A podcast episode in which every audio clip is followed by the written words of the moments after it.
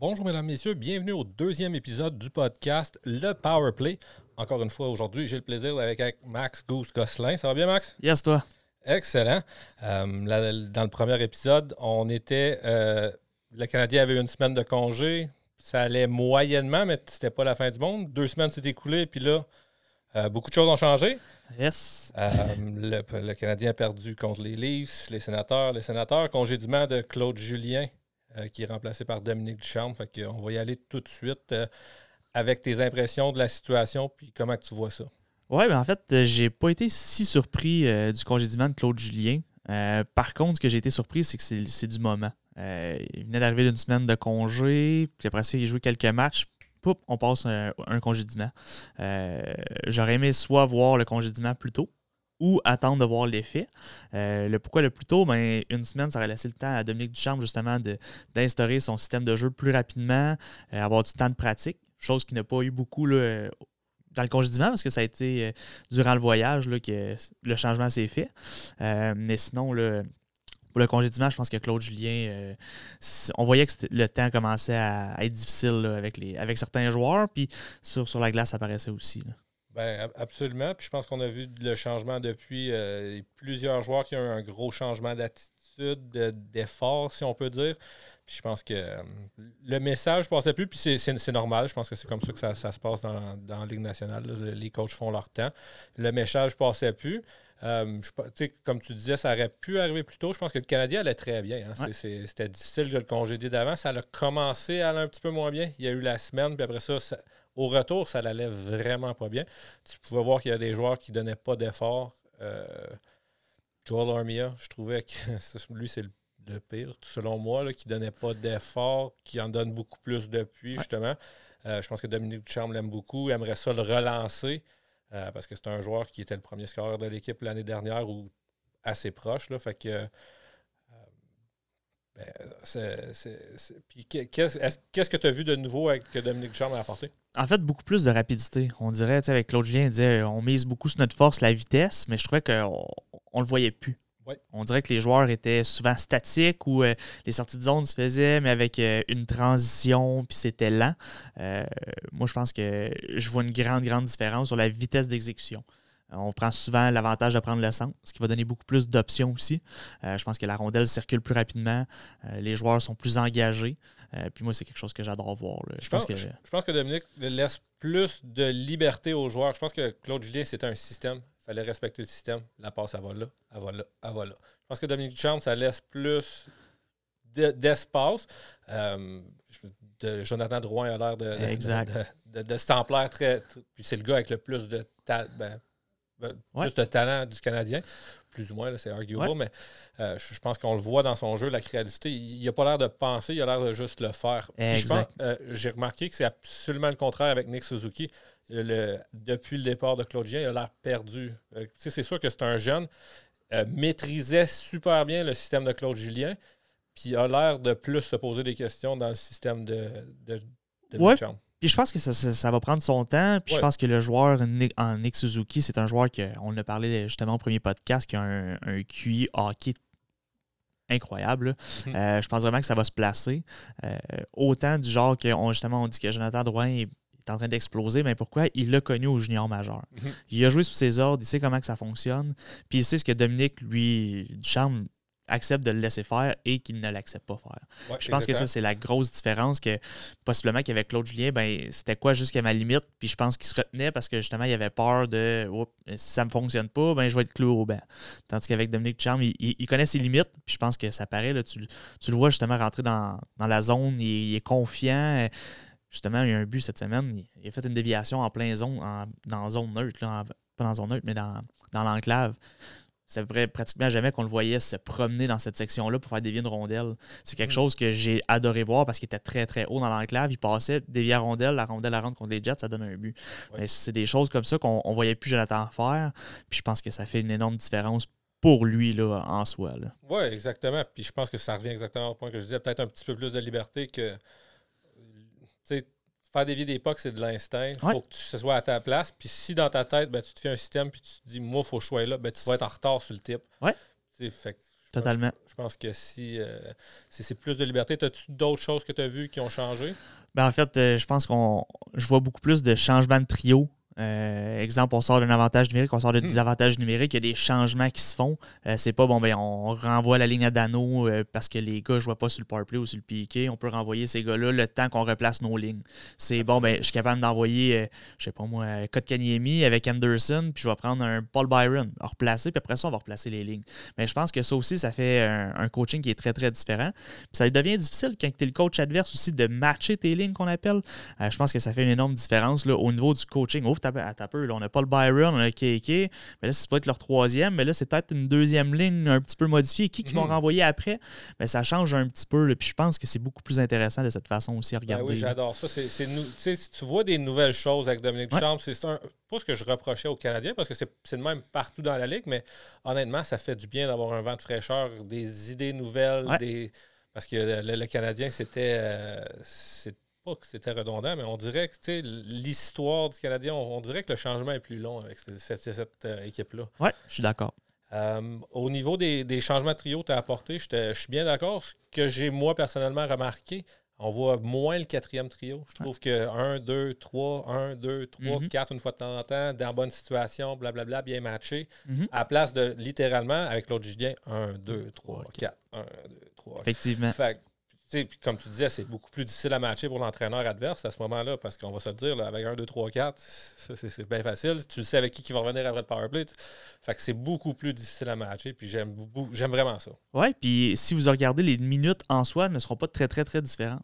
Pourquoi? Mais c'est parce qu'on va envoyer ben, Jake Evans en désavantage numérique, mais on va le renvoyer justement avec Philippe Dano, finir une, période. Fait que son temps de glace, il va le faire pareil. Mmh. Il est juste fait différemment et c'est ce que j'apprécie. Oui, exactement. Je pense que tout le monde est mieux utilisé, mieux dans sa chaise. Puis, ça l'allait bien, mais ça.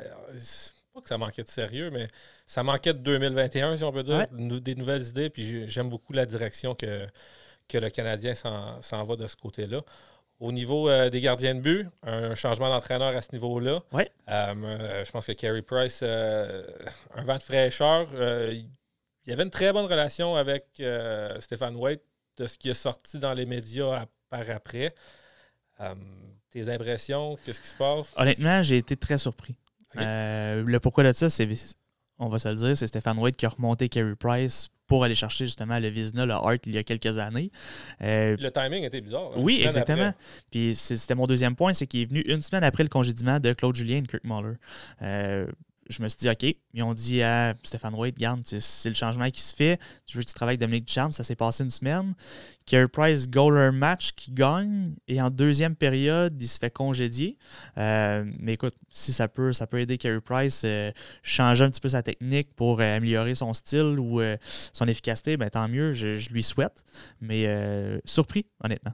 Oui, ben moi aussi, c'est sûr. Ben, j'aime ce que j'ai vu, la réponse de Carey Price très combatif. Je pense que les gars alentour de lui ont bien réagi aussi. Là. Euh, on, enregistre l'épisode aujourd'hui après la victoire de 7 à 1 contre les Jets. Je pense que Carey Price n'a pas eu à voler le match du tout. On disait tantôt, on ne l'a pas vraiment vu. On a, c'est vraiment une victoire d'équipe. Puis je pense que c'est, ça regarde bien. Puis je pense que les joueurs ont très bien joué en avant de lui. Exact. Je suis totalement d'accord.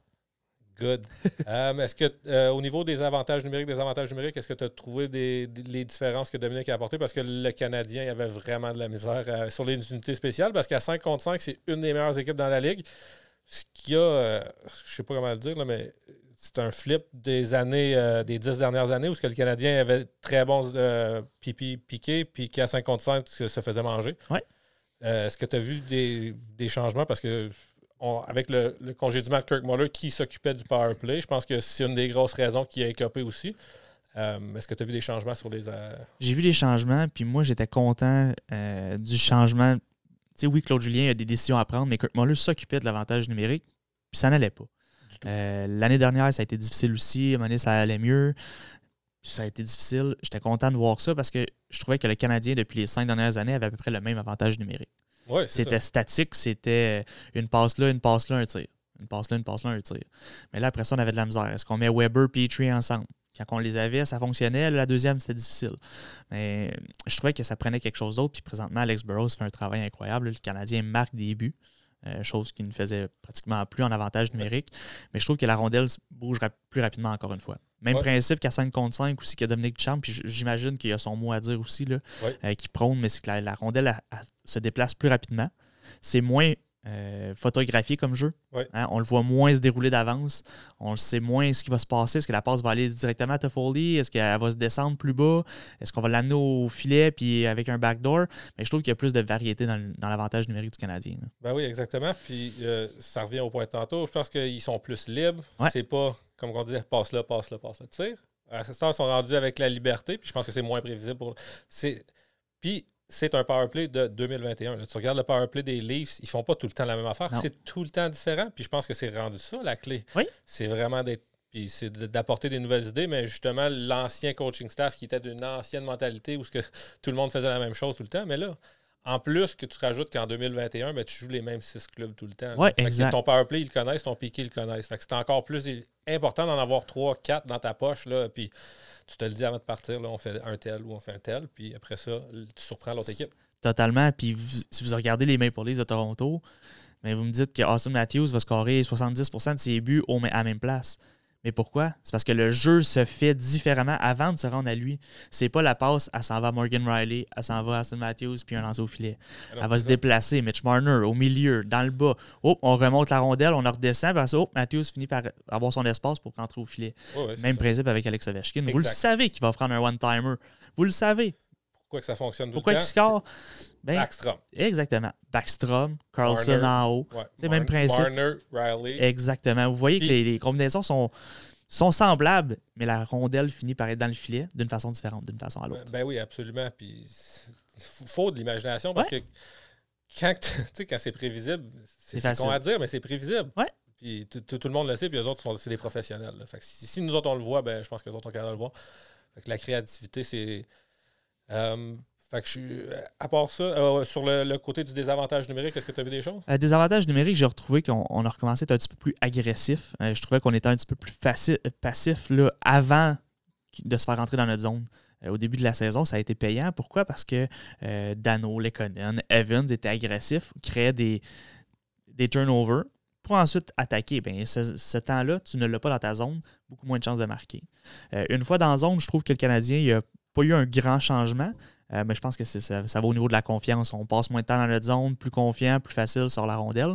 je pense qu'on est un petit peu plus discipliné aussi. Là. Je serais curieux de voir les, les temps des avantages numériques. Je pense qu'ils ont descendu euh, un petit peu, tranquillement, pas vite. Absolument. Au niveau de l'agressivité, je suis 100% d'accord avec toi.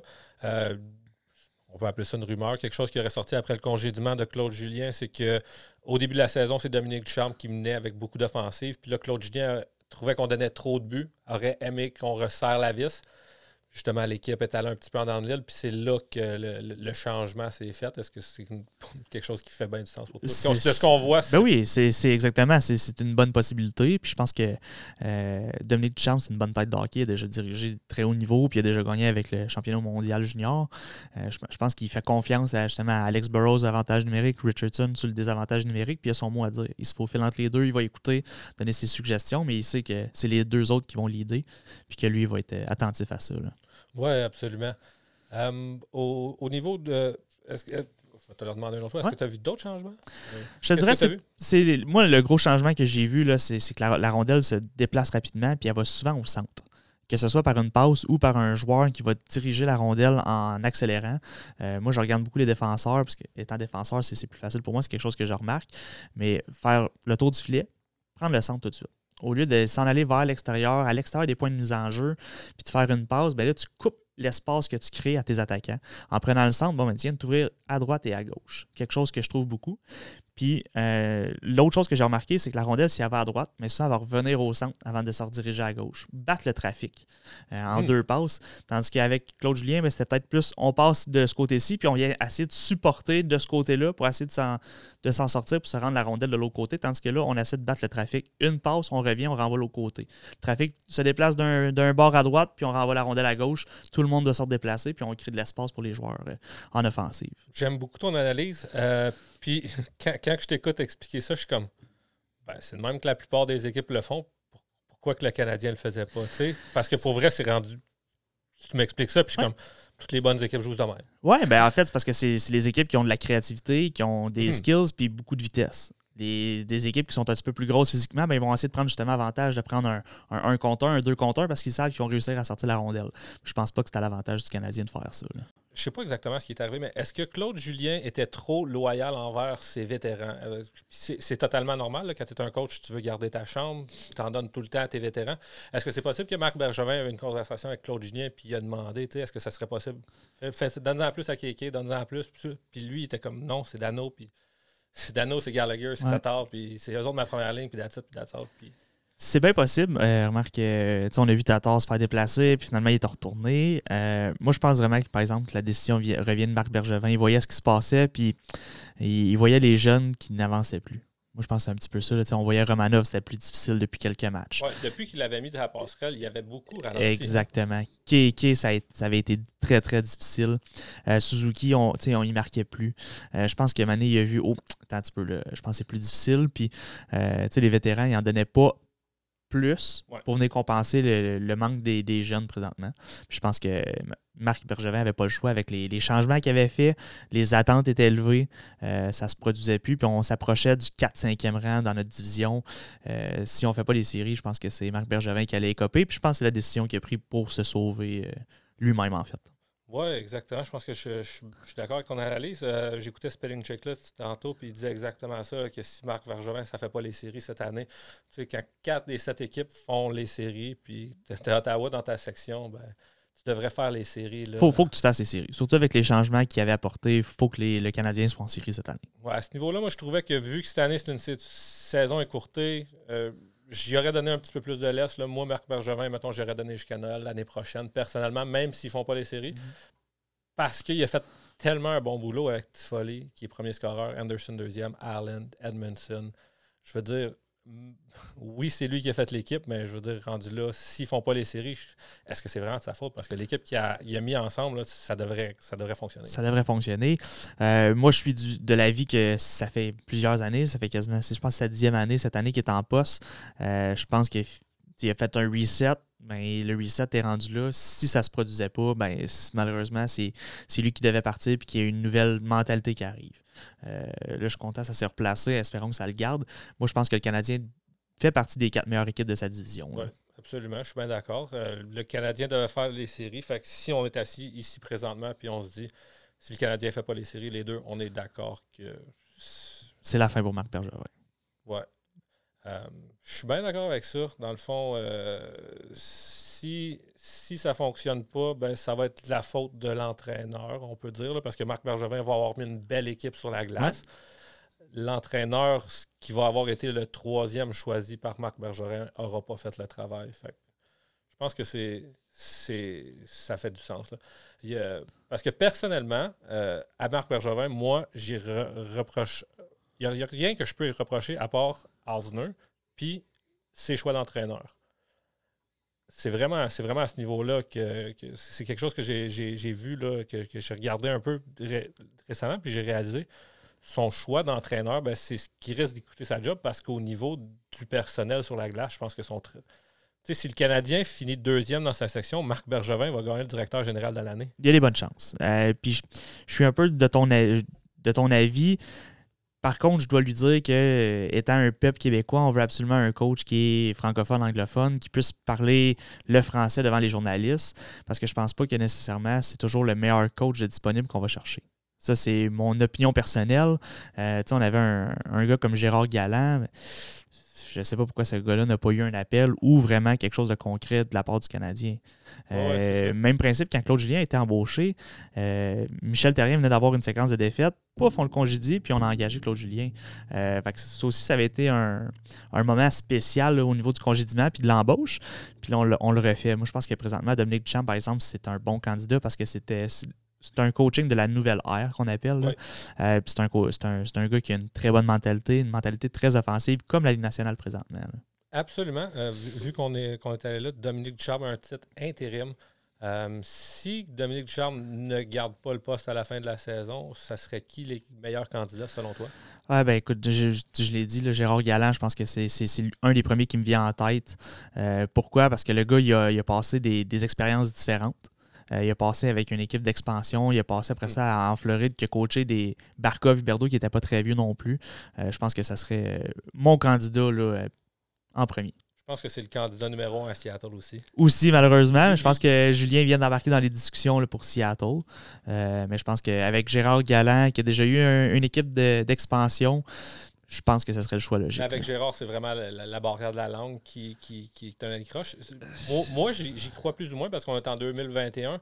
Euh, je pense qu'on est capable de, de translate euh, sur le champ. Il y a, plus de. Il n'y en a pas de problème. Le- les journalistes peuvent le traduire dans le papier. Il n'y a, a pas que tout le monde parle anglais. Ouais, mais je pense vraiment que c'est une mentalité qu'on a et qu'on est vraiment euh, stické, là, entre parenthèses, sur ça. Euh, on, veut, on veut des réponses en français. tu sais, On chiale souvent qu'il manque de Québécois dans, dans l'équipe. Si on met un entraîneur qui ne parle pas français, je pense que ça va être difficile pour l'organisation du Canadien. Puis honnêtement, je pense que c'est bon pour la business. Euh, un, ça l'aide beaucoup à développer les entraîneurs québécois. Parce Ouais. que je pense que s'ils ne passent pas par les Canadiens, ils ne rentrent pas dans la Ligue nationale, à part Guy Boucher. rentre ben, je pense que ça va être beaucoup plus difficile. Puis je pense que c'est- c'est une belle marque de confiance là, du Canadien, on va se le dire. Mais je pense qu'on on passe peut-être à côté de certains entraîneurs à des moments spécifiques euh, pour la langue. là, ouais.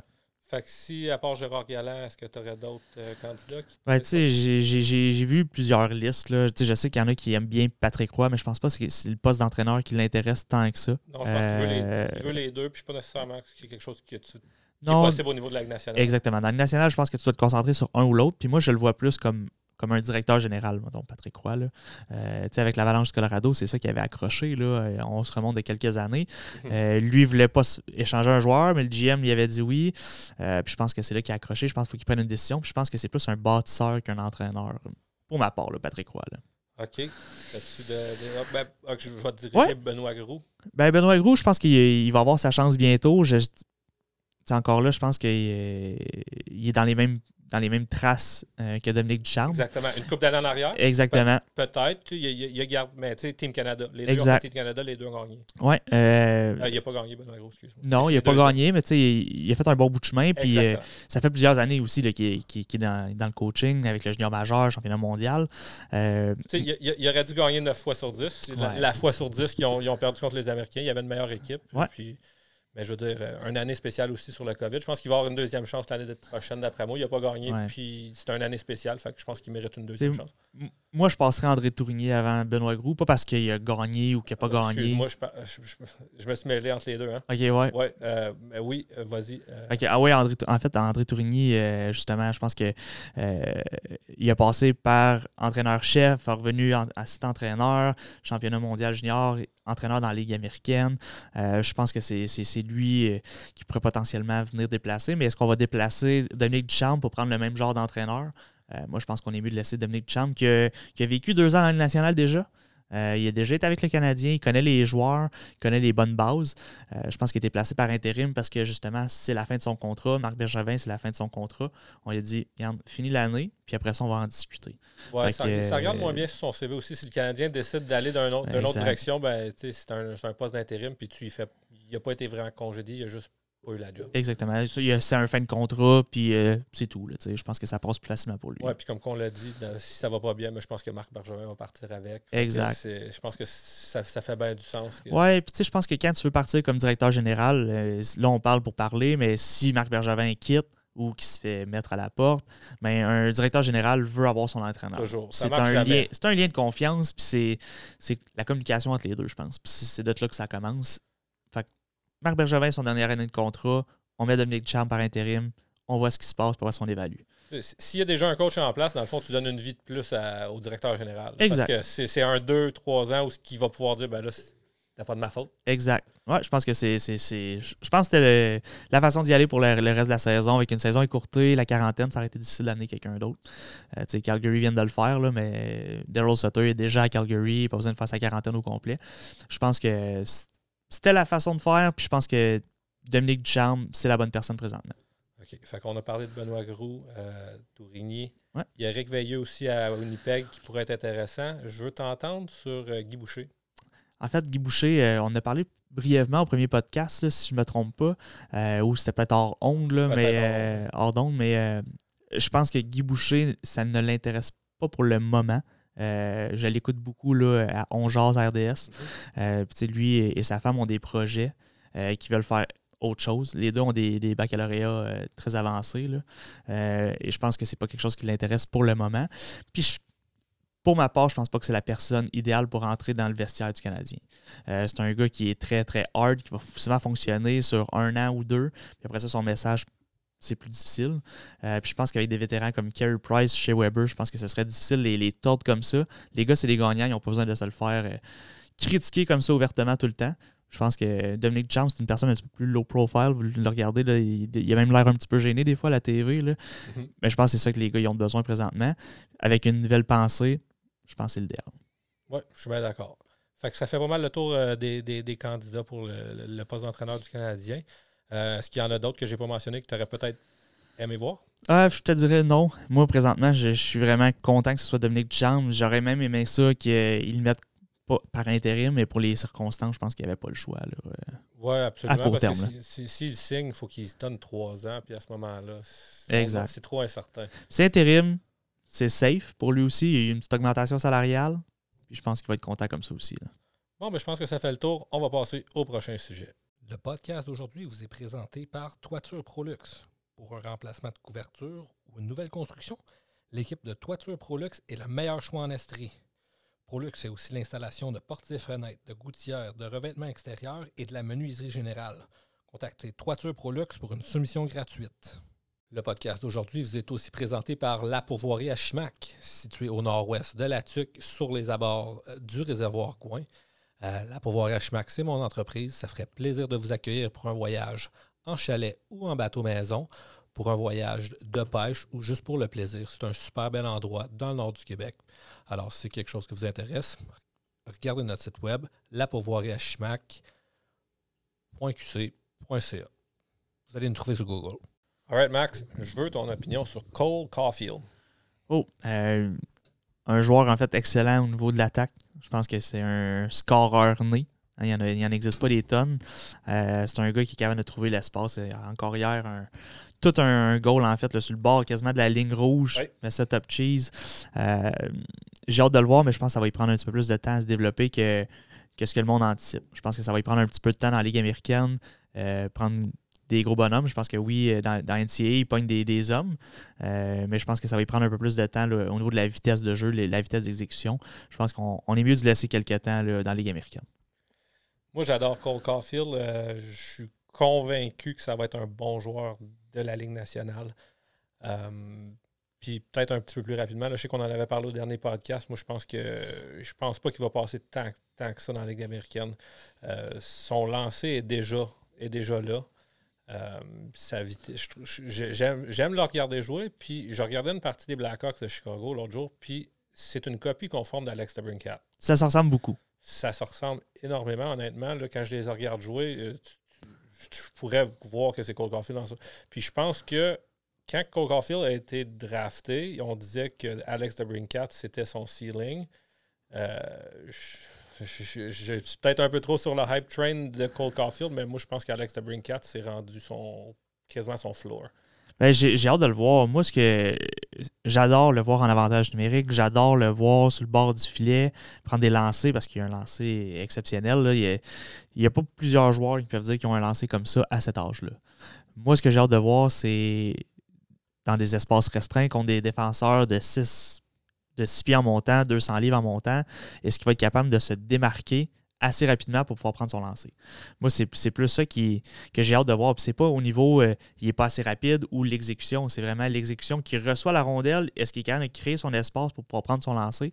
C'est ça qui, qui m'intrigue le plus. Oui, c'est sûr que ça serait une intégration qui serait graduelle. Je ne le ferais pas jouer, euh, mais je pense que je le mettrais sur le power play. Oui. Puis entièrement d'accord. Moi, ce que, le pourquoi que j'aimerais qu'il passe par la Ligue américaine, c'est qu'il puisse avoir des, minutes de qualité. Puis je parle des minutes de qualité, c'est jouer dans le top 6. Pourquoi dans le top 6? Parce que tu veux pas jouer un gars comme Cole Caulfield sur une troisième, quatrième, ligne. Tu veux que le gars il puisse avoir du temps de jeu. Puis je pense que c'est ce qu'on a manqué avec Keke. On avait parlé au premier podcast. On l'a mis sur une troisième ligne. Il a fait de la Ligue nationale, mais ça a été plus long à se développer. Laissons-le un petit peu plus jeune un petit peu plus bas dans la Ligue américaine. Il affronte quand même des hommes, va jouer des, grosses minutes. Il va jouer sa première ligne.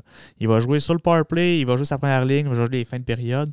Il va aller chercher quasiment un 20 minutes par match. On va arriver dans le national, il va pouvoir jouer sur une deuxième ligne, puis faire la job. Je remonte un petit peu plus loin. Max Pacioretty, c'est ce qu'on lui avait euh, reproché parce qu'il voulait aller jouer dans la Ligue américaine pour s'améliorer. Mais quand il est arrivé dans le national, il en marquait des buts. Je pense que c'est un petit peu comme ça qu'on doit le préparer mentalement. Ça, c'est mon opinion. OK. Ben, je, suis d'accord. Dans le fond, je, suis tellement d'accord. C'est juste que je trouve qu'il fit tellement déjà sur un powerplay de la Ligue nationale. Euh, son lancé, là, pour vrai, c'est. Euh, on va en parler, là, mais c'est, tu vois pas ça souvent. C'est un lancé de la Ligue nationale. Le, but que tu parlais qui a scoré hier, c'est. Ça, c'est pas que ça. S'il y a un trou contre un goaler de la Ligue nationale, ça va rentrer. Là. Oui, c'est entièrement. C'est sûr que le goaler va couvrir ce trou-là.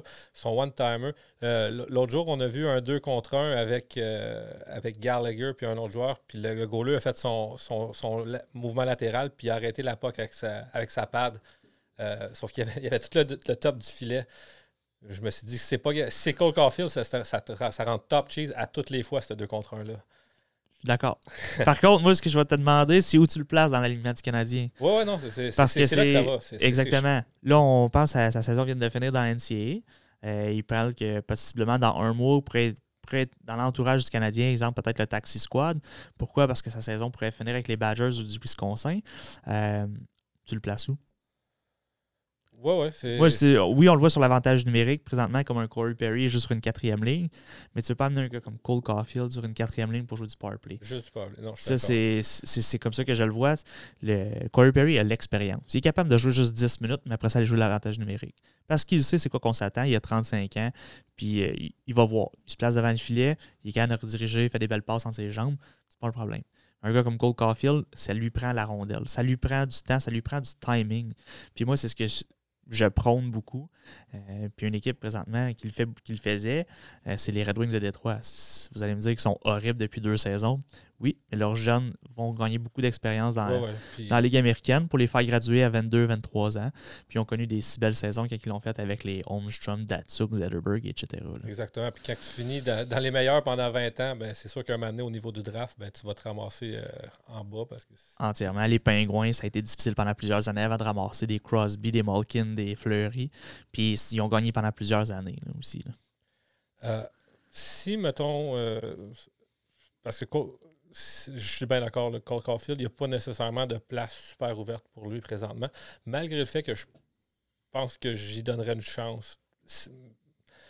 Je pense qu'il serait capable. je ne veux pas dire que je pense que j'y donnerais une chance parce qu'il n'y a pas de place, mais mettons que tu l'envoies dans la Ligue américaine, le, kid, il, prend la marche, puis il fait bien dans la Ligue américaine. Combien de temps qu'il resterait là, selon toi?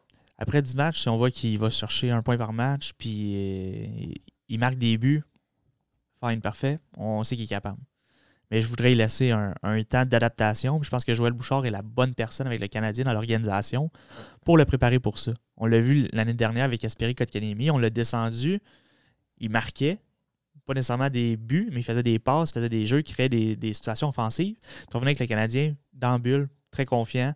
On a vu un, un Kéké très, très, très différent. Oui, je, suis vraiment d'accord. Euh,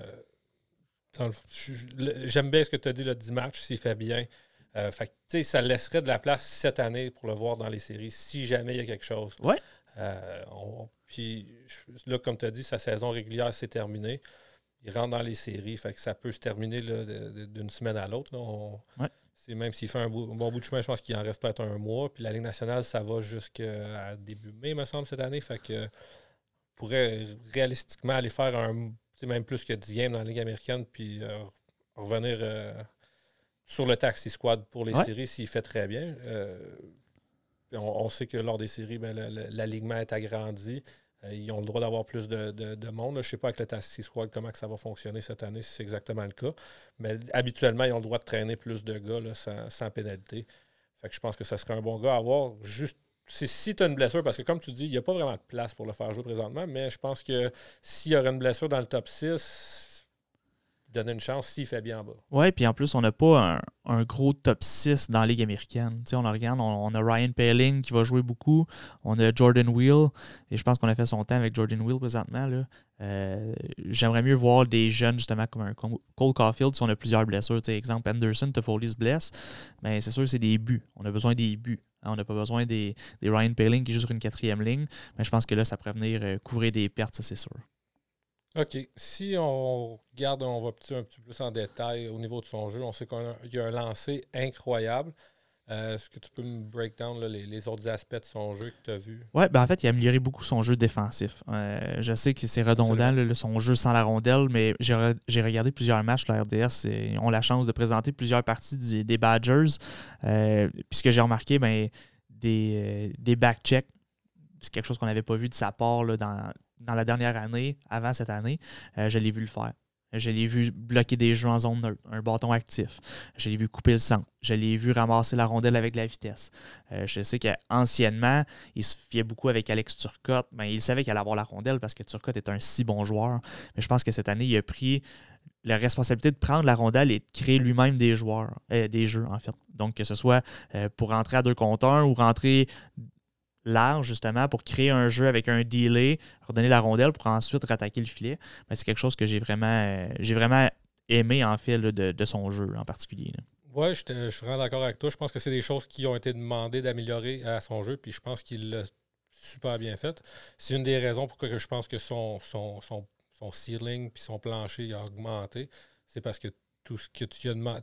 Il y a beaucoup des choses que les gens lui reprochaient qu'il a justement amélioré, puis il devient un joueur vraiment plus complet. Ouais. Euh, au niveau de sa force physique, je sais que, tu sais, mettons, quand Kéké est rentré dans la ligue, on disait vraiment, était tout le temps sur le cul, force de jambe. Euh, au niveau de Cold Caulfield, j'ai vraiment pas l'impression que c'est. C'est sûr qu'on l'a pas vu contre des hommes euh, matures de la Ligue nationale, mais il joue quand même contre des hommes. J'ai pas l'impression que sa force physique, ça va être un problème. Non, mais en fait, en partant, son centre de gravité est beaucoup plus bas. Euh, pour lui, c'est un grand, avantage. Euh, si on remonte de quelques années, David Dernay ne tombait pas nécessairement souvent.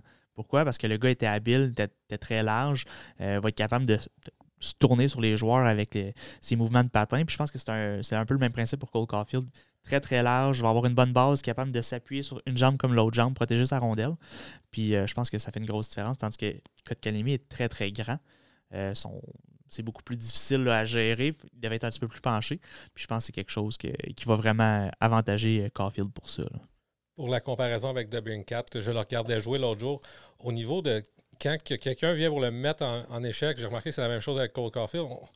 C'est vrai, même si le gars arrive pour le frapper violemment, c'est jamais violent. On dirait qu'il est capable de très bien l'absorber avec son corps. Puis on dirait que vu qu'il est plus petit, ben on dirait que l'impact est moins solide. On dirait qu'il l'absorbe vraiment bien. Est-ce que tu as remarqué quelque chose à ce niveau-là? Oui, ben en fait, parce que c'est très très difficile pour frapper un joueur de, cette grandeur parce qu'habituellement, les gars vont frapper au niveau du torse. Mais le torse n'est pas à la même place pour Cole Caulfield. Si on le frappe comme ça, ben ça va être la tête. Donc on va essayer de, de descendre un petit peu plus pour essayer de t'attaquer ses épaules. Mais en se descendant comme ça pour le frapper, ben, ça lui donne un avantage parce que justement, le gars, lui, est prêt à repartir, tandis que le gars est super bas pour le, pour le rattraper. Puis je pense que, justement, comme tu l'as dit, l'absorber, se tourner, accélérer en sortant du check, mais je pense que c'est une grosse différence pour lui aussi. Oui, ouais, c'est ça. Je regardais Alex DeBrincat jouer, puis c'est vraiment une qualité que j'ai remarqué dans Cole Caulfield. Puis que Alex DeBrincat est capable de le faire au niveau de la Ligue nationale, ça m'emballe. Oui, ben en fait, puis il y en a plusieurs, on va le voir beaucoup, des, petits joueurs de petits gabarits comme ça, c'est de plus en plus important. Euh, je parlais, on parlait de Quinn Hughes, Bowen Byram, euh, Samuel Girard au Colorado. C'est des gars qui sont extrêmement petits, puis on disait, ils ne feront jamais la Ligue nationale. Présentement, ils produisent, puis c'est des gars très, très, très importants pour leur équipe. Oui, je suis, extrêmement d'accord avec tout ce que tu viens de dire. Euh, au niveau de Cole Caulfield, on sait que sa saison se termine. Je suis pas sûr exactement ce que je m'en allais avec le point. Est-ce que tu allais me demander s'il va gagner le trophée Obi Baker? Tabarnouche, t'es donc bien bon. Pour vrai, c'est exactement là que je m'en allais. Vas-y. Ben, en fait, je pense qu'il y a des bonnes chances. Honnêtement, euh, je ne peux pas dire exactement. Je pense qu'il y a 25 buts cette année ou tout près.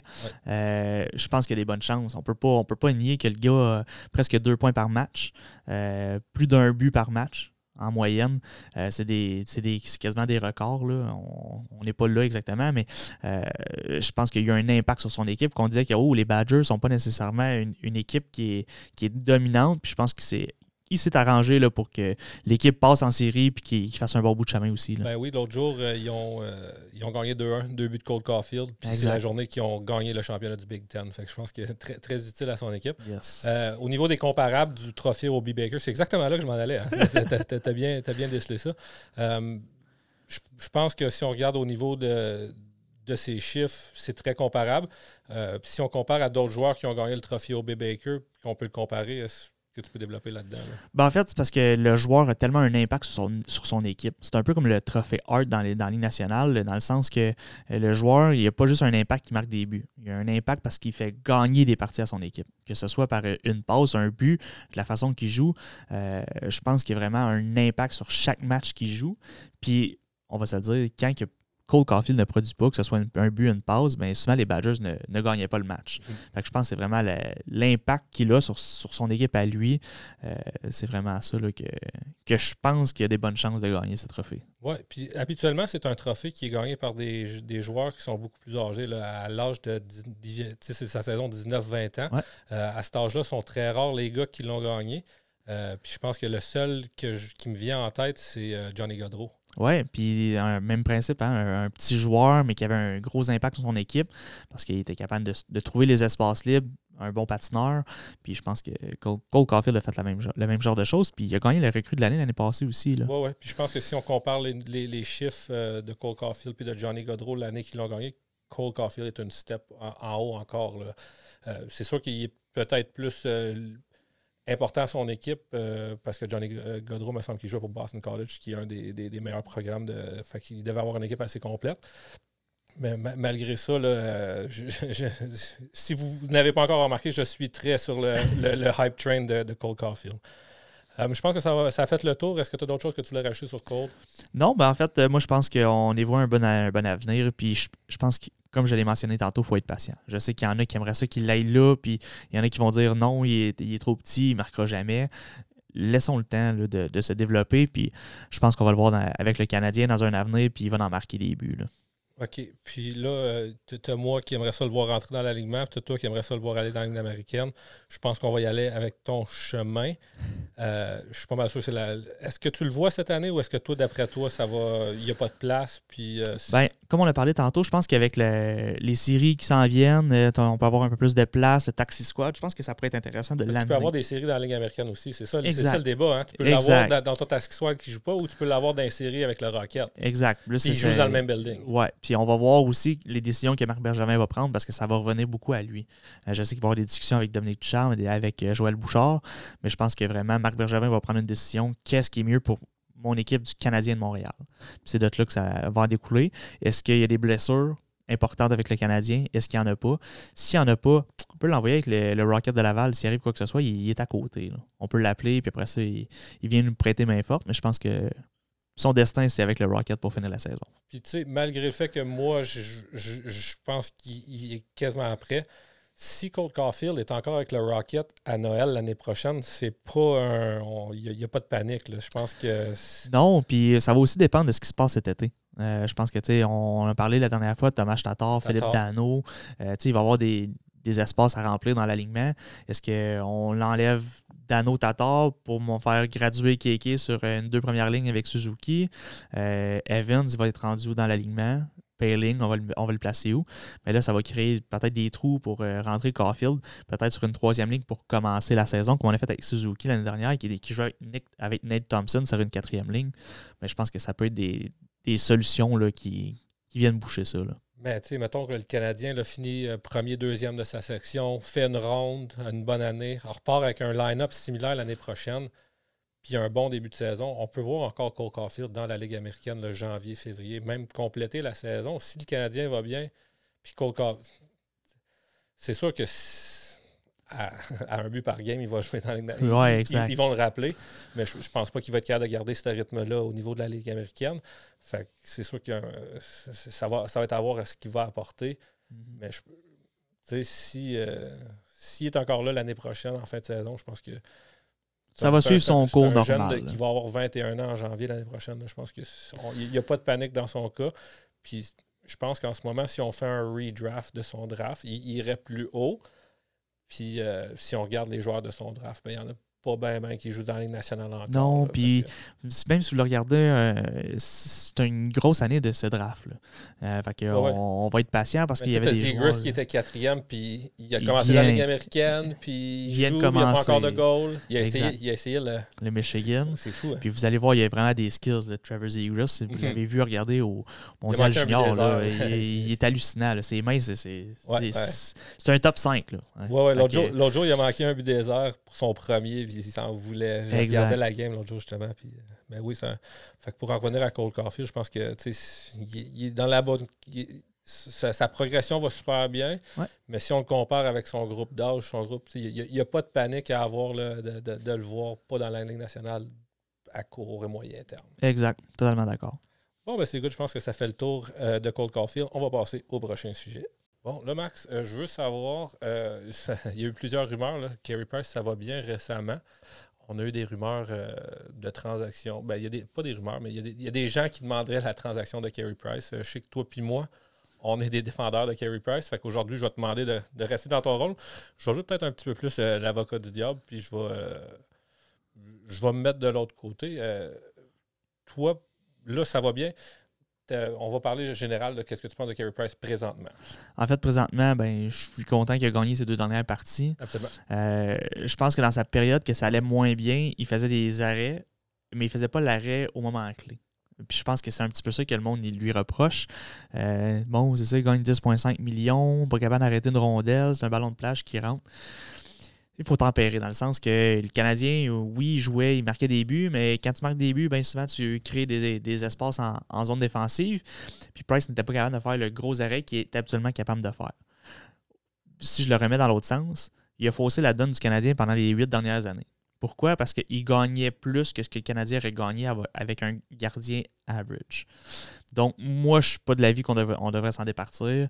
Euh, de toute façon, je pense que son va être difficile à déplacer parce qu'il y a peu d'équipes qui donnent autant à des gardiens de but. Mais je pense que si Carey Price il a retrouvé sa forme qu'il a déjà eue, euh, puis qu'il a présentement là, avec le match d'hier, même si ça a été un peu plus facile, je pense que le Canadien va pouvoir aller loin en série parce que ça prend un goaler qui est hot. C'est dans ces moments-là que Carey Price, c'est un bon goaler. C'est dans les moments cruciaux. Exactement. Mais je vais me faire encore une fois l'avocat du diable. Tirez-moi pas des tomates. Euh, mais si, euh, tu l'as bien dit, si Carey Price, euh, il serait difficile à changer pour son contrat. Fait que si la glissade se serait continuée puis que sa valeur continue de descendre, il est pratiquement inéchangeable. On est pogné avec à 10 millions pour un, un bon bout. Fait que si on décide que là, finalement, il a gagné deux games, ça se met à aller mieux, Allen va bien, Marc Bergevin prend la décision. On, le met, on met une pancarte à vendre. Euh, Est-ce que tu vois des équipes qui pourraient potentiellement être intéressées à Carey Price? Ben oui, en fait, euh, moi je pense euh, Edmonton en premier lieu. Euh, ils ont un gars comme Mike. Smith que oui, il va aider l'équipe, mais Koskinen n'est pas un gardien de premier plan dans la Ligue nationale. Euh, je pense au Colorado, ils ont deux bons gardiens, mais. euh, Ding, ding, ding. Deux pour deux, t'as mes deux. T'as mes deux. Exact. Tu sais, c'est pas des gardiens de. Des premiers gardiens de but dans, le national. Ils ont des, c'est des excellents deuxièmes. C'est comme Grubauer était en, en arrière de Oldby anciennement avec euh, Washington. Euh, donc, tu sais, c'est- c'est. C'est c'est- c'est mes, deux- c'est mes deux idées que s'il avait été à échanger, je pense que ce serait la, la possibilité. Puis peut-être le Kraken là, de Seattle l'année l'année prochaine. Euh, mais tu sais, encore là, ça va avec les, euh, sa signature qu'il y a des, euh, des droits qui, qui ne peuvent ne pas se faire échanger aussi. là. Absolument. Mais je pense que c'est si jamais Marc Bergevin l'a puis dit Edmonton, peut-être pas Edmonton, c'est une destination qui, qui est moins pr- prisée, mais il vient de l'Ouest canadien, serait juste à côté de la maison. de McDavid, Drysidle. Euh, puis Colorado, ben, une autre équipe. C'était mes, deux targets. Je, je pense qu'on on est de la même avis. Euh, je pense que Joe Sakic a déjà vu cette recette-là quelque part. chose? exact. Puis je pense que euh, si Marc Bergevin avait quelque chose à aller chercher, puis il proposait à Carey Price d'aller au Colorado, euh, je ne serais pas surpris qu'il accepterait parce que Carey Price, c'est pas un gars qui aime ça avoir l'attention sur lui. Mhm. Euh, donc, d'aller jouer au Colorado, ben, il serait un petit peu plus isolé. Il serait pas devant les caméras à chaque pratique. à- quand il n'a pas son filet de gardien partant, ben, il y a une entrevue. C'est- pas quelque chose qui l'intéresse nécessairement. Il sait que ça vient avec euh, en étant à Montréal, mais je pense que euh, si Marc Bergevin dit Hey, euh, Carey, j'ai. Tu pourrais, tu pourrais échangé au Colorado, est-ce que tu acceptes? Surtout euh, présentement avec l'équipe qu'ils ont au Colorado, je pense qu'il dirait oui sans, sans, sans trop s'ostiner. OK, parfait. Fait que j'ai, fait des bons devoirs. je pense qu'on s'en va dans la bonne direction.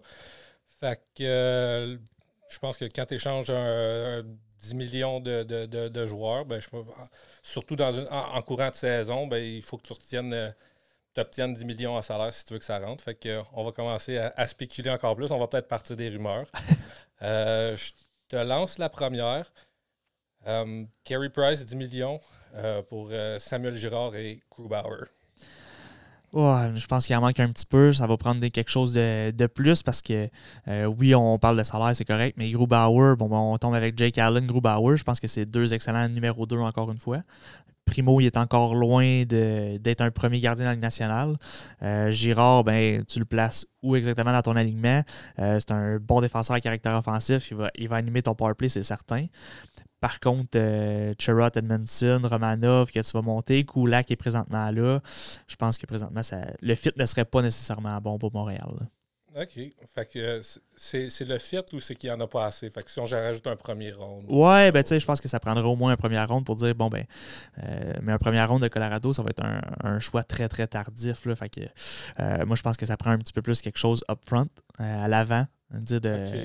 genre ne vient pas. Sad.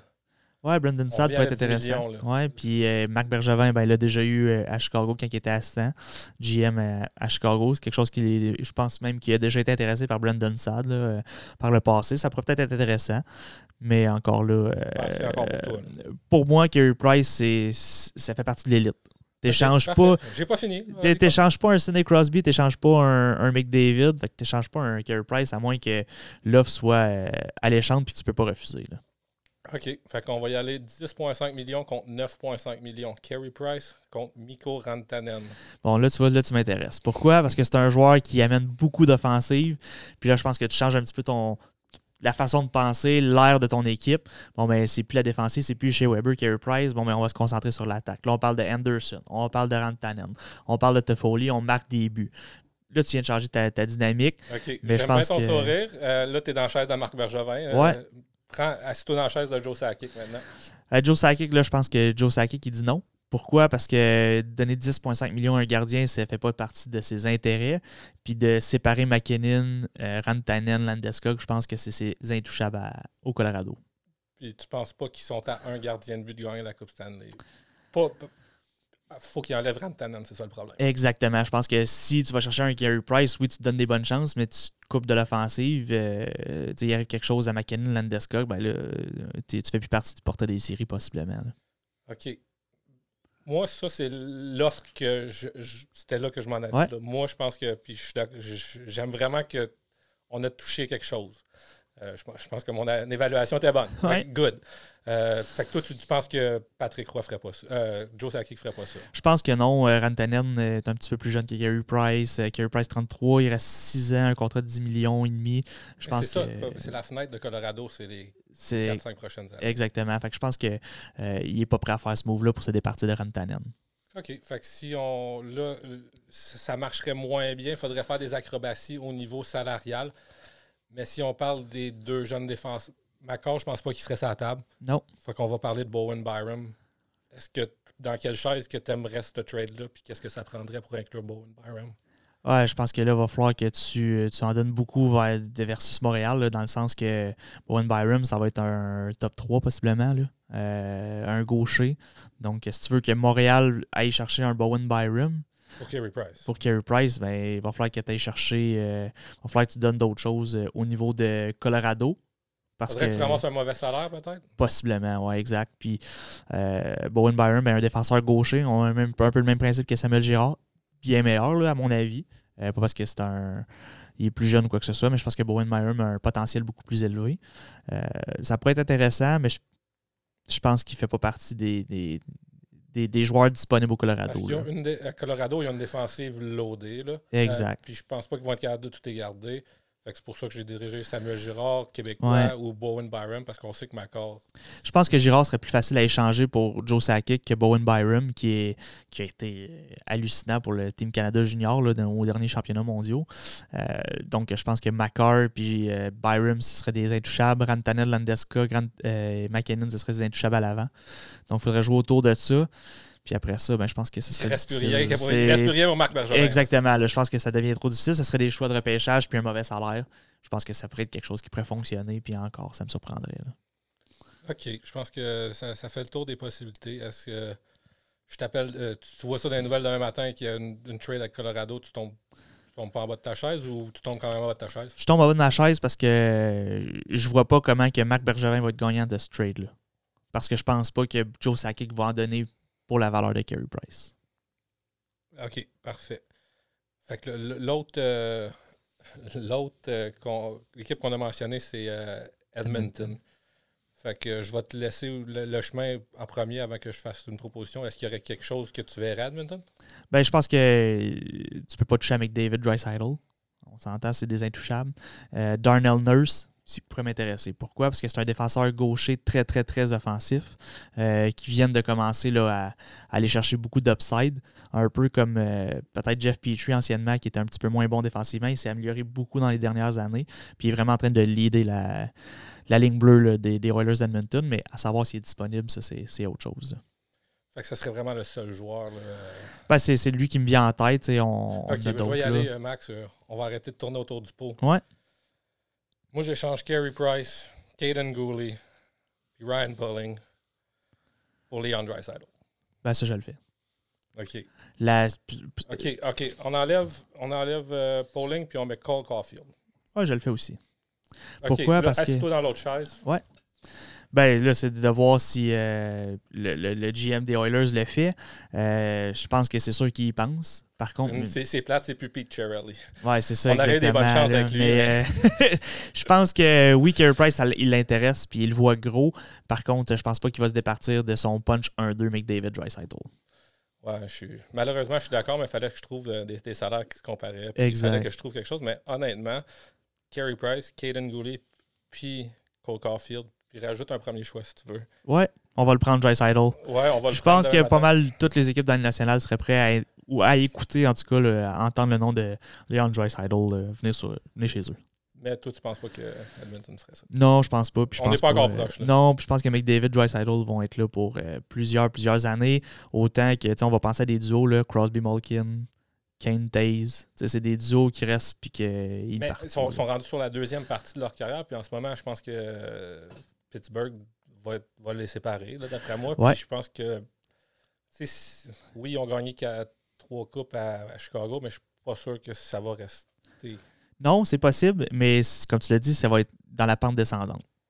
Donc, Mm. je pense que McDavid, Dreisaitl ne sont pas encore là, sont encore dans le Non, top. non, mais c'était mieux de le faire avant parce que beaucoup on, s'entend que le retour sur euh, Malkin ne sera pas ce qu'il aurait été. Non, exact, mais je pense que euh, Rutherford va être capable d'aller chercher de quoi de très, Ouais, très intéressant pour Malkin. Je, savais que tu avais été hésitant euh, sur, euh, sur parce qu'on en a parlé lors du premier podcast. Je pense que c'est le leader de cette équipe-là. Puis si tu aurais garder un des deux, pratiquement, tu- Ah, là, là, on joue sur on est des rendu œufs, loin, là. là, là, mais, je ouais. pense que les deux sont autant importants. Oui, exact. Mais pas quand je dis ça. moi, ce que, ce que j'aime de Dreisaitl, c'est qu'il est complet. Tandis que McDavid, ça va être un petit peu plus offensif, ça va être spectaculaire, c'est de la vitesse pure. Il n'y a, pas un joueur de la nationale ou presque qui va, qui le rejoindre dans un compteur sur, un, une accélération. Euh, mais tu sais, Dreisaitl, c'est- c'est avantage numérique, désavantage numérique, puis c'est- tout le temps. C'est un gros bonhomme en plus. Moi, c'est quelque chose que, j'affectionne. On a parlé de Mark Shifley. Moi, des gros bonhommes qui sont capables de se déplacer, gagner des bagarres un contre un, jouer en avantage, des avantages numériques. Euh, centre, c'est quelque chose que tu n'échanges pas. Oui, ouais, absolument. Fait que je- D'après toi, il n'y a rien que le Canadien peut donner pour obtenir euh. Non, je penserais pas.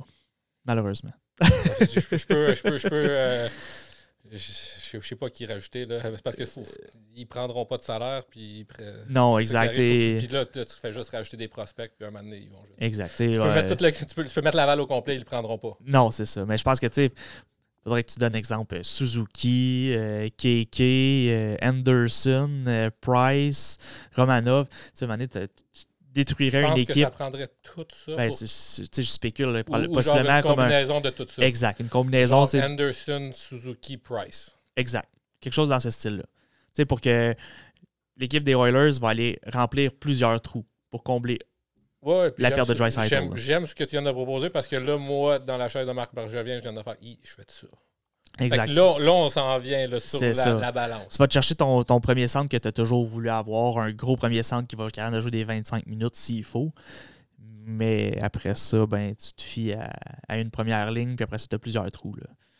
Moi, je serais pas prêt à aller dans cette route-là, je pense. OK, je suis je suis d'accord. Fait que, euh, est-ce que tu vois d'autres destinations possibles pour Carey Price? euh? Ben, tu sais, on a- j'ai regardé San Jose beaucoup. Là. Jones, ça a été beaucoup plus difficile. Ils ont été chercher Devin Dominic pour le seconder, puis c'est c'est pas, c'est pas ce que ça a été. Puis euh, depuis l'échange qu'ils ont été chercher Eric Carlson, c'est beaucoup plus difficile pour San Jose. Ça pourrait être une possibilité. Euh, les Kings à Los Angeles, Quick est vraiment, vraiment sur la pente descendante. Puis Kopitar s'est replacé. Peut-être. Mais tu sais, je pense pas que Price va aller dans, une, dans un environnement que c'est négatif présentement. Mhm. Euh, je pense que si Price se fait échanger, c'est pour accepter pour essayer de gagner une Coupe Stanley. Donc, c'est pour euh, une équipe qui est aspirante à la Coupe dès maintenant. là. OK. Euh, J'en ai un autre qui vient juste de me popper en tête. Ouais. J'ai entendu qu'il y a beaucoup de grondes à Philadelphie euh, envers Carter Hart. Ouais, puis je pense que ça a toujours été mitigé pour Carter Hart. Depuis les, les mondiaux juniors, ça, a été, ça avait été difficile cette année-là. Euh, puis là, il, il partage beaucoup le filet avec Brian Elliott aussi. Euh, je sais que c'est la mode présentement là, d'avoir des, euh, des one-two, euh, avec un, un qui est un petit peu meilleur qui va gauler 60-40. Euh, peut-être que Hart présentement, lui aussi, est un petit peu déçu de ne pas gauler autant. Euh, donc, c'est peut-être plus difficile pour lui. Mais moi, je pense que Carter Hart fait partie de- du top 10 dans la Ligue nationale dans les prochaines années, c'est sûr, sûr, sûr. OK. Fait euh, un pour, on va commencer un pour un. Est-ce que c'est un échange qui est faisable? Carter Hart pour Carey Price? Possible. Je ne pourrais pas dire non, là, étant... C'est sûr qu'il y en a un qui coûte rien puis l'autre qui coûte 10 millions. Fait que d'après moi, il faut que tu prennes du salaire. Est-ce que, que Carey Price vaut plus que Carter Hart? Ben, Carey Price, il vaut plus en termes de qualité de gardien. Par Mais il contre, euh, il- c'est ça, exactement. Puis il vient avec ton sal- le salaire aussi. là. Ça. Euh, donc, je pense que ça devient difficile pour les Flyers de, de gérer tout ça. là. Je pense que c'est pas dans l'intention des Flyers d'échanger Carter Hart. Non, je suis pas sûr que les Flyers, c'est vraiment des. C'est plus là, au niveau des fans. Exact. Les fans, c'est. Ben, les fans, ils ont toujours eu une grogne contre les gardiens. Là. Je veux dire, euh, les Flyers, ça a tout le temps été difficile. On a déjà eu euh, Bobrovski qui a déjà été là, Brice Galov. euh, on en nomme des gardiens qui ont déjà été pour Philadelphie, qui ont été des, des bons gardiens, puis sont arrivés à Philadelphie, puis ça a toujours été plus difficile. Donc, euh, il y a peut-être euh, un petit fantôme qui se promène dans leur arena. Là. Je leur souhaite pas parce que je pense que Carter Hart va vraiment être un bon gardien pendant plusieurs, plusieurs années pour Philadelphie. Bon, ben, je pense que ça fait vraiment le tour du sujet. Merci, Max, pour ton opinion. Pour les gens qui ont écouté le, podcast ou la chronique en vidéo, j'aimerais ça savoir si vous êtes des haters de Carey Price. euh, c'est bien beau de ne pas l'aimer et de dire qu'il faut l'échanger. Euh, Proposez-nous quelque chose. J'aimerais ça savoir. euh, J'aime la direction qu'on est allé. Moi, euh, c'est ce que j'avais vu. Je pense que le, on va partir la rumeur Carey Price pour Mikko Rantanen. Et puis on, va espérer. Moi, j'aimerais ça, honnêtement. J'ai toujours été un défendeur de Carey Price. Je l'aime bien. Je pense que Jake Allen joue très bien. Au salaire que Jake Allen est payé pour les prochaines années, c'est une aubaine. Je, je- je pense que si on est capable d'avoir Mikko Rantanen, euh, s'il faut payer un petit peu plus en, en termes de, de choix, là, je ne donnerais pas nécessairement les Goulet ou, euh, ou Cole Caulfield. Euh, mais si on est capable de faire l'échange, je pense que le Canadien sera amélioré. Ils vont être intéressés. Bon, ben, comme je disais, si vous avez des propositions à nous faire, faites-nous savoir ça, puis peut-être qu'on va en discuter lors du prochain podcast. Bon, Max, je pars le prochain segment avec un énoncé. Les plus et les moins sont comme les bikinis. Ça en montre beaucoup, mais c'est pas l'essentiel. Ouais, ben, c'est bien expliqué dans le sens que je pense que les plus et moins faut, doivent être pris en considération parce que ça va refléter sur un joueur en soi. Euh, par contre, tu es cinq joueurs sur une glace, t'es- ça dépend qui t'affronte, euh, quand tu les affrontes, euh, les avantages numériques, des avantages numériques vont rentrer un petit peu moins en ligne de compte. Donc, euh, ouais, Ben, euh, J'apporte le sujet parce que moi, j'a- j'apprécie la statistique des plus et des moins. Euh, c'est quelque chose que j'ai toujours regardé, utilisé. Moi, étant un joueur de hockey, je suis pas capable de calculer mon corsi, puis mon ci, puis mon ça. Fait que le plus et les moins, je le regarde. Puis c'est sûr que, euh, comme tu disais, ça va avec le match. Quand tu joues dans une ligue où ce que tu es plus 1, 2, 3 comme duo de défenseur, 1, 2, 3, que ça roule tout le temps, ben, c'est plus une bonne représentation parce que tu n'es pas matché. Tu joues contre Exact. tout le monde pas mal égal. Tout le monde va jouer piqué, tout le monde. Ouais. Je- le plus et moins, ça compte pas piqué par plus, mais tu comprends ce que je veux Ouais. dire? Mais c'est sûr qu'au niveau de la nationale, je comprends ce que tu veux dire, mais je trouve que les gens qui disent que le plus et les moins, ça n'a aucune importance, comme le fait que Joel Edmondson est plus 22, puis que ça veut rien dire, je pense que c'est pas vrai non plus. Non, puis euh, je, je vais même te reprendre. Je pense que Joel Munson est à plus 22, puis je pense que Petrie, ça l'a aidé. Je ne sais pas, il est à combien présentement, mais Petrie a toujours été ou presque dans le négatif, puis cette année dans le positif. Donc, euh, ça a un, apport très, très, très important pour Jeff Petrie.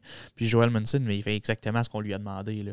Garder sa game simple, clairer le devant du net, s'assurer que la, une bonne première passe, euh, pousser en zone offensive s'il y a de besoin, mais s'assurer vraiment d'être le backup à Jeff Petrie.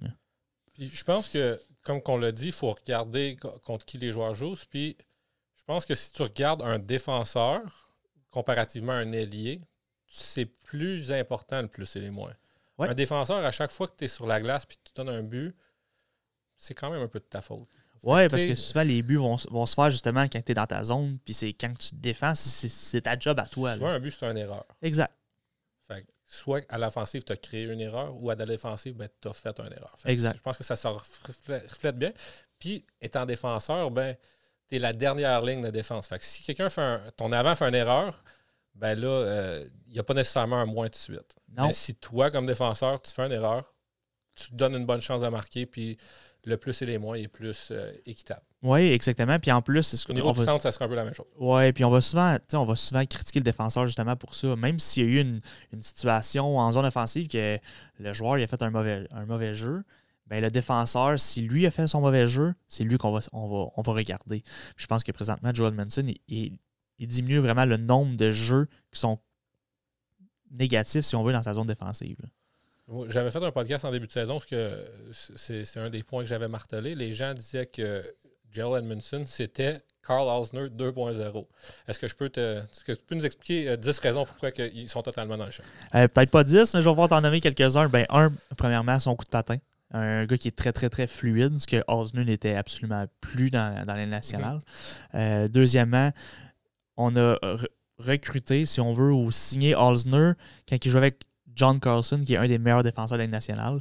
Joel Edmondson ne jouait pas avec euh, un John Carlson. Euh, Joel Edmondson l'a fait avec deux équipes différentes, dont une qui a gagné la Coupe Stanley, puis un autre qui était la meilleure défensive de la Ligue l'année dernière. Puis Osner l'a fait avec les Capitals, confortable dans son rôle de Mike Commissariat, si on peut dire. Un peu le même principe. Puis je dirais même que Joel Edmondson, on est allé chercher parce qu'on le savait qu'il allait jouer sur une deuxième paire. Peut-être occasionnellement sur une troisième paire. On avait vanté Osner pour jouer sur une première paire. Le, salaire qu'on lui a donné. Exact. Ben, c'était pour ça. Le salaire qu'on a donné à Edmondson. C'était pour ça aussi. Exactement. je pense qu'il a été placé dans une bonne chaise. Euh, on repasse à l'année dernière. On a signé Cherrott en pensant qu'il allait jouer avec Jeff Petrie, puis ça n'a pas fonctionné. On a mis Joel Edmondson avec Petrie ça a fonctionné comme ça. Ça, aurait été possible qu'après quelques matchs, on va mettre Kulak avec Petrie. Kulak, Petrie, une passée, ça allait bien été dans, dans, la bulle en, en, Syrie. Puis on met euh, Romanov avec Edmondson pour donner un petit peu d'expérience. Finalement, on le gardait avec Jeff Petrie, ça va super bien. Stabilise cette deuxième paire, affronte les, souvent les deuxièmes, troisième trio. Euh, ça va super bien. Puis euh, honnêtement, je suis très, très, très content de l'avoir dans la ligne bleue du Canadien.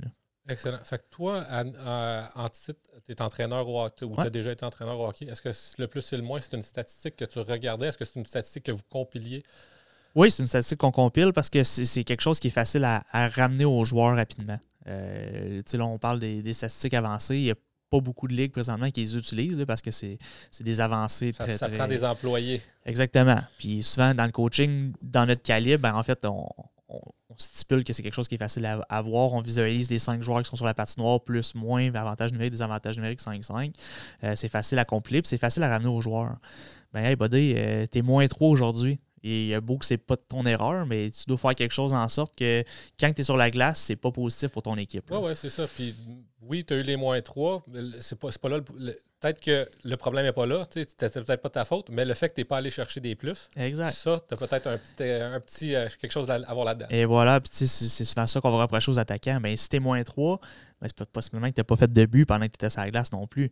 Donc, c'est quoi ton travail à toi? Es-tu un marqueur? Es-tu un passeur? Ben, si c'est le cas, mais tu es moins 3, tu ne fais pas ton travail. Donc, je pense que c'est quelque chose qui est facile à ramener aux joueurs, puis que euh, les joueurs sont au courant. Là. Quand ils se font Ben, marquer, moi, là, euh, ils, le savent qu'ils sont moins 1 ou qu'ils sont plus 1. Le sourire, il, soit par en haut ou par en bas. Fait que tu, les, gars, les gars le savent. là. Absolument. Moi, comme, comme joueur, c'est une statistique que j'aime beaucoup regarder. Euh, honnêtement, si tu es sur la glace pour, pour plus de buts, c'est peut-être pas de ta faute qui a été scoré, mais je je sais que je m'en ai pas fait scorer. Exactement. C'est de même que tu finis d'un plus. là. Ouais. C'est bien rare que tu t'en fais scorer 3 puis tu en as scoré 7 de l'autre bord. Hein? Exact. Puis le plus facile, ben, t'en donnes pas. Si t'es sur la glace pour un, t'es plus un. On s'entend que ouais. euh, c'est-. En tout cas, moi, c'est toujours comme ça que je l'ai pensé. Mhm. Si mon équipe, je suis dans le plus, mais c'est parce qu'on a fait plus de buts que l'autre équipe. Puis le plus facile, c'est de pas donner de but. Puis laisser les attaquants en marquer. Ah, je suis tellement d'accord. C'est une. Moi, je, c'est sûr, je suis défenseur, puis on le disait, c'est- c'est c'est plus euh, facile à. C'est plus relevant comme un défenseur. Mais honnêtement, c'est souvent. Tu sais, comme défenseur, c'était sa glace pour des buts. C'est c'est vraiment pas une bonne nouvelle. Mhm.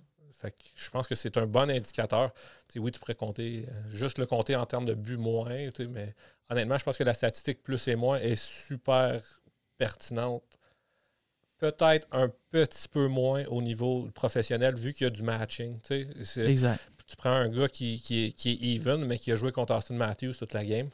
Il a fait son travail. Il a fait son travail très bien. Exact. c'est- là, c'est sûr que Dano ne score pas, mais c'est souvent ce que les gens n'ont pas l'air de comprendre, c'est que, que Dano, tu le vois pas, mais quand il joue contre McDavid, tu vois pas McDavid non plus. Exact. C'est Nick Crosby, toute la gang. Nathan Invincible. McKinnon le dit lui-même. Oui, on aimerait ça que Dano score des buts, mais des fois, c'est, le fun d'apprécier le, le fait que tu n'as pas vu le gars l'autre bord. Puis au début de la saison, quand ça allait super bien pour le Canadien, puis qu'ils ont eu des winning streak, ben, Austin Matthews, il faisait peut-être un point par match, une pause contre le Canadien. Puis euh, je me souviens que le voyage de deux matchs à Edmonton, tu n'avais pas vu Drysdale puis McDavid. Exactement. Puis c'est le même principe. On, on critique souvent Dano parce qu'on voit un, un gars comme, euh, comme Bergeron, excusez-moi. Euh, Patrice Bergeron, ben, c'est pas compliqué. Il fait la même job que Dano, mais il produit. Fait que là, on se dit pourquoi est-ce que Dano il pourrait ne faire ça? Bon, ben, un petit peu, Dano, il n'a pas les mêmes skill sets qu'un Patrice Bergeron. Patrice Bergeron joue avec Pasternak puis Brad Marchand. Je pense pas que Dano a ces deux joueurs-là avec lui. J'enlève rien à Tatar et à Gallagher qui font un, un excellent travail, mais je, je pense qu'il faut, euh, il faut aussi euh, imager ça. Puis je pense que Dano, ben, c'est des mises en jeu, des mises en jeu importantes, c'est souvent lui qui va les prendre. Ça va être euh, jouer toujours contre le meilleur, meilleur joueur. Donc il va jouer, un 17, 18, 19 minutes, mais sur ces minutes-là, il va en jouer 13, 14 contre les meilleurs joueurs des équipes adverses. On l'a vu dans la bulle. Hein? Euh, c'est pas parce que Crosby et Malkin ils, ont, ils dormaient et qu'ils voulaient pas bien faire, là, mais c'est souvent contre Pittsburgh, là, je, Dano joue des, des gros matchs. Ouais, exact. Je pense qu'il aime le, le- le défi Crosby. là. Ouais, puis je ne sais pas s'ils se connaissent. Je pense qu'ils ont à peu près la même âge. Ils ont peut-être joué dans le junior ensemble. là, puis ça fait des, des années qu'ils le suivent et qu'ils le couvrent. Je pense que Dano avait la même job là, depuis des années. Mhm. D'après moi, il l'affronte au niveau junior puis il aime bien ça. Bon, mais ça fait pas mal le tour des sujets que j'avais pour aujourd'hui. Max, je te remercie énormément. T'avais-tu des choses que tu voulais mentionner avant qu'on. Non, en fait, euh, merci de, de nous écouter et puis euh, on espère être de retour bientôt. Absolument. De ton côté, je sais que tu es vraiment impliqué au niveau de, du hockey, euh, du deck hockey. Est-ce Ouais. que tu peux, juste en terminant, là, nous dire c'est quoi tes responsabilités ou, puis si tu veux dire, une petite invitation, je ne sais pas s'il y a des inscriptions présentement. Ouais, en fait, on devrait lancer nos inscriptions sous peu. Je veux pas trop lancer ou dévoiler d'informations. Vas-y, premièrement, où, puis c'est ouais. quoi ton titre? C'est le complexe Hockey-Ball à Sherbrooke. En fait, je suis directeur des opérations. Euh, ça fait maintenant trois ans. Euh, situé au pub La Cachette, là, il y en a qui vont souvent le, le penser comme ça.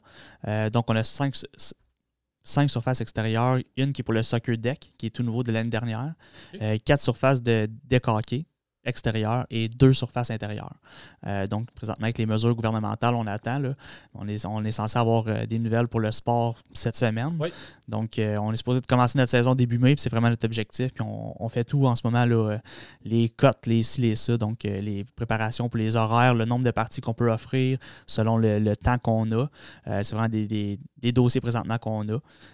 Donc, c'est un petit peu mon travail. Là, à de tous les jours. Là. Excellent. Fait que moi, je suis vraiment pas un joueur de deck. pas que j'aime pas ça, je joue de- du softball. Je sais que Ouais. tu fais les deux, mais moi, j'ai vraiment toujours été concentré sur la balle molle. Euh, le, le deck, pardonne mon ignorance, Ouais. ça joue 4 contre 4, 3, 5 contre 5, Nous, en fait, à Sherbrooke, c'est du 3 contre 3. 3 contre 3. Euh, donc, euh, c'est des surfaces de 50 par cent ou à peu près. Mais donc, Euh, présentement, avec les normes du gouvernement extérieur, ça serait possible de jouer? ce serait possible. Par contre, c'est un maximum de 8 personnes. Donc, on Mais sont- c'est pas 8 à sa glace? Ou... Pas le droit d'en avoir sur le banc. Exactement. Oh, donc, c'est vraiment un maximum de 8 total. Euh, Ce qui est donc, bizarre parce qu'à patinoire, c'est 8 sur la glace, puis il y a 12 personnes qui attendent à l'extérieur. Exact. Mais c'est, on, on aime mieux pas prendre de chance puis Mhm. de faire attention présentement. Euh, c'est, c'est- c'est difficile pour tout le monde. là. Nous, on est arrêtés. On a recommencé à l'été. On a été arrêté au mois de novembre. Là, on est arrêté. On est encore en attente. Et on est plusieurs centres au Québec là, qui attendent les, les- les mêmes mesures puis les mêmes euh, les nouvelles normes là, qui vont sortir sous peu. là. OK, fait que cette semaine, on devrait avoir une, une- une annonce. Tu vas avoir. euh, Ouais, on espère que ça va être positif. OK, puis si les gens, euh, des- les gens de la région de l'Estrie cherchent à jouer au hockey au deck, nouvelle place, nouvelle ligue, ben c'est où ce qu'ils peuvent communiquer avec toi ou vous autres? Ouais, en fait, euh, vous pouvez tout trouver notre information sur la page Facebook là, du CHB Sherbrooke et Magog. On a vraiment deux centres qui nous appartiennent. On a deux surfaces à Magog aussi. Euh, sinon, vous allez pouvoir trouver l'information sur le site internet là, au www.chbsherbrooke.com. Euh, sinon, par courriel au info à commercial chbsherbrooke.com. Ça va être euh, Jonathan Desindes ou moi-même qui va répondre à vos questions. Bon, ben, je te remercie énormément. Fait plaisir d'avoir euh, donné un petit, euh, un petit hook pour, euh, pour vous autres. Puis j'espère bien que le, le sport puisse recommencer au Québec sous peu parce que je trouve ça super important. Yes, un gros merci. Bonne Bon, journée. c'est moi qui te remercie. Merci tout le monde d'avoir pris le temps de nous écouter. Euh, à une prochaine, on va essayer d'en faire plus souvent. Maintenant, avec le couvre-feu qui va passer à 9h, ben, je ne serai pas obligé de juste venir ici la fin de semaine enregistrer. On va être capable de venir euh, écouter les deux premières périodes du Canadien ici, puis après ça, euh, enregistrer en même temps, puis peut-être livrer nos impressions encore plus à frais. Fait que ça va être tout pour aujourd'hui. Je vous remercie énormément. À la prochaine. Le podcast d'aujourd'hui vous est présenté par Toiture Prolux. Pour un remplacement de couverture ou une nouvelle construction, l'équipe de Toiture Prolux est le meilleur choix en Estrie. Prolux est aussi l'installation de portes et fenêtres, de gouttières, de revêtements extérieurs et de la menuiserie générale. Contactez Toiture Prolux pour une soumission gratuite. Le podcast d'aujourd'hui vous est aussi présenté par La Pourvoirie à Chimac, située au nord-ouest de la Tuque, sur les abords euh, du réservoir Coin. Euh, la Pourvoirie c'est mon entreprise. Ça ferait plaisir de vous accueillir pour un voyage en chalet ou en bateau maison, pour un voyage de pêche ou juste pour le plaisir. C'est un super bel endroit dans le nord du Québec. Alors, si c'est quelque chose qui vous intéresse, regardez notre site web, lapourvoirieachimac.qc.ca. Vous allez nous trouver sur Google.